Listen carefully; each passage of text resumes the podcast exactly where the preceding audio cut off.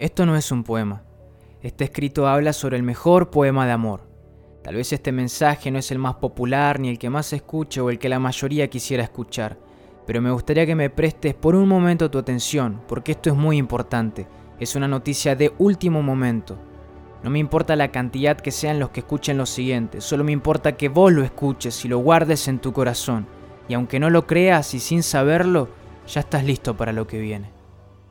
Es una necesidad escondida que yo sé que tenés pero no te das cuenta. Animate y no te vayas. Te garantizo que es impactante. Tu vida no va a quedar igual. ¿Sabías que 10 de cada 10 personas que nacen mueren? Todos tenemos fecha de vencimiento. Nuestro cuerpo tiene un límite de durabilidad establecido. Todos a su debido tiempo vamos a morir. Qué mala onda, ¿no? Pero hay algo grabado en nuestro corazón y es la noción de la eternidad. Dios la puso ahí. Por eso, a todos los mortales en algún momento nos surgió la pregunta o el cuestionamiento de ¿qué hay después de la muerte? E incluso por eso tememos a ella, por la incertidumbre de no saber qué hay después de que unos ojos hayan cerrado sus persianas para ya nunca más abrirlas. Esa es la idea de lo eterno, la noción de la eternidad, saber que hay algo más allá de un último latido, Estoy seguro de que alguna vez pensaste en eso y seguramente has creado tus propias teorías. Si bien es cierto que muchos dicen no creer en que haya una eternidad después de la muerte, estoy seguro que más que una certeza es un constante convencimiento por no querer aceptar lo que hay después. Sé que vos sabés muy en el fondo de tu corazón que hay algo más. Es esa inquietud que se presenta de vez en cuando y cada tanto y tal vez te inquieta y es mejor apagarla para no escucharla. Todos vamos a morir, estamos de tránsito por este mundo. Esta tierra es el andén donde tomamos el tren de la vida que nos lleva directo hacia la muerte. Tal vez estabas teniendo un buen tiempo y ahora aparezco yo y te estoy diciendo que en algún momento vas a morir tarde o temprano.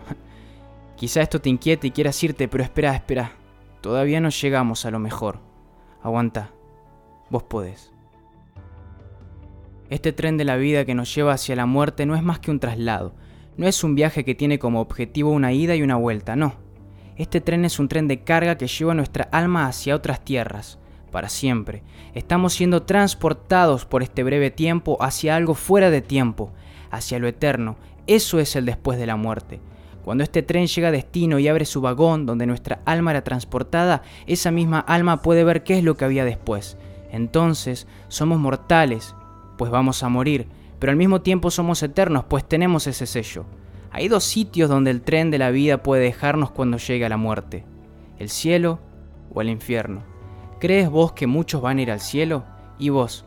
¿Dónde crees que la muerte te deje? ¿En el cielo o en el infierno? y es en este momento donde entra otra cosa en juego. Espero tengas tus oídos limpios, pues lo que sigue es sumamente interesante.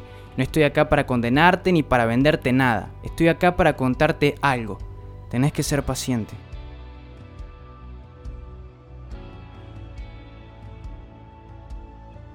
Cuando el tren llegue a su sitio y veas que hay dos destinos donde tu alma va a ser descargada del vagón de la muerte, vas a tener que fijarte si tus papeles están al día, porque cuando se abra la puerta del vagón va a estar el juez, que es el rey mismo quien determina si entras a su reino, que es el cielo, o te vas a la otra tierra, la del fuego que nunca se apaga. Cualquiera que quiera viajar a otro país debe contar con ciertos requisitos que permiten que puedas entrar legalmente, con los papeles al día, a ese país donde querés viajar. Hay una ley estrictamente detallada sobre los requisitos que se deben cumplir para poder entrar al país de los cielos. Cada uno de nosotros antes de nacer es grabado con 10 mandamientos de esa ley, y aunque nosotros vivamos como si no supiéramos, nuestra conciencia sí que sabe, aunque no nos demos cuenta completamente. Es más, algunos se lo saben de memoria, no mates, no robes, no codicies, no mientas, no difames, entre otros. ¿Vos crees que sos buena persona? Tal vez me digas, sí, ayuda a la gente, no mato a nadie, no robé nunca. Perfecto. Te hago otra pregunta. ¿Alguna vez mentiste? Tal vez me digas, sí, bueno, alguna que otra mentirita pequeña, de esas que no hacen daño a nadie. Y sí, tenés razón, tal vez fue pequeña, yo también lo he hecho. Déjame decirte que vos y yo ya somos culpables pues no cumplimos con la ley y rompimos muchos otros mandamientos. el desear a alguien que no es nuestra pareja, tener pensamientos indebidos con esa persona, la mentira, la infidelidad, la inmoralidad sexual, los vicios como el alcohol o la pornografía, la violencia física y verbal, el pecado en general. Y el pecado es eso que no agrada a Dios, que no cumple con los requisitos de su ley. Esta ley de Dios no está hecha para cumplirla humanamente, pues es imposible. La ley solo nos muestra nuestra culpabilidad. La ley no tiene misericordia. El que la rompe, paga. Entonces, vos y yo ya somos culpables en el juicio, no tenemos los papeles al día. Esto quiere decir que solo a un sitio podemos ir. El infierno. Déjame contarte brevemente cómo es ese sitio al que estábamos condenados. Es un lugar de fuego preparado para aquellos que la ley condenó. Es un lugar de sufrimiento donde los dientes rechinan de dolor por el fuego que los consume. Ahí los culpables, los pecadores recuerdan cada momento de su vida y sus transgresiones, y también recuerdan a sus familiares, y sufren por ellos, pues saben que se dirigen al mismo lugar. Allí se escuchan gritos desgarradores y las almas claman de dolor y suplican una oportunidad más. Pero ya el veredicto está pronunciado. Culpables. Imaginá esa vez que fuiste a sacar la fuente del horno y sin querer la tocaste y sentiste ese olor penetrante en tu piel. Eso no es nada comparado a bañarte eternamente en el lago de fuego causa de tus pecados. ¿Cuántas malas noticias, no?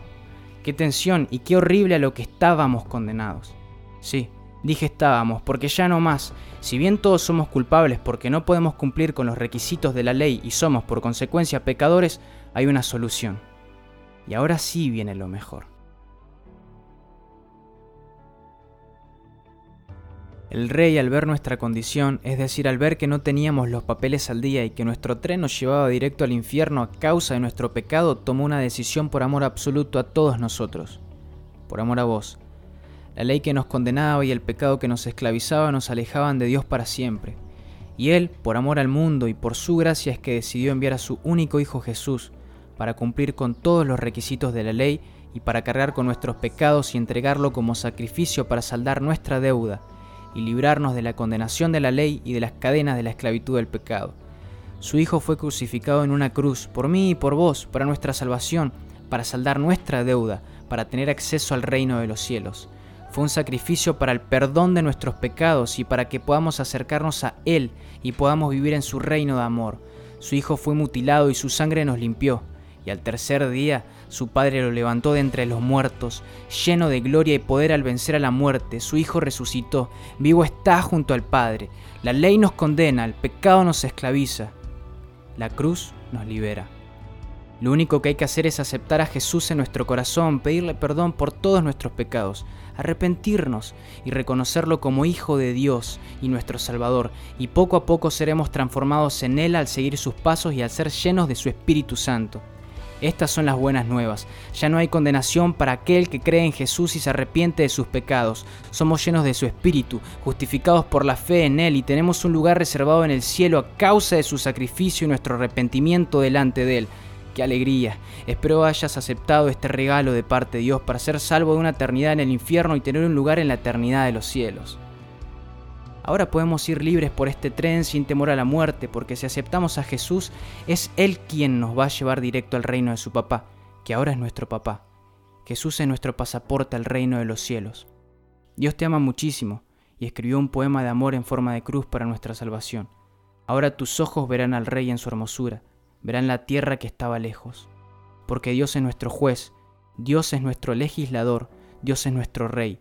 Él mismo nos salvó Bendito nuestro Señor y Salvador Jesús. Amén.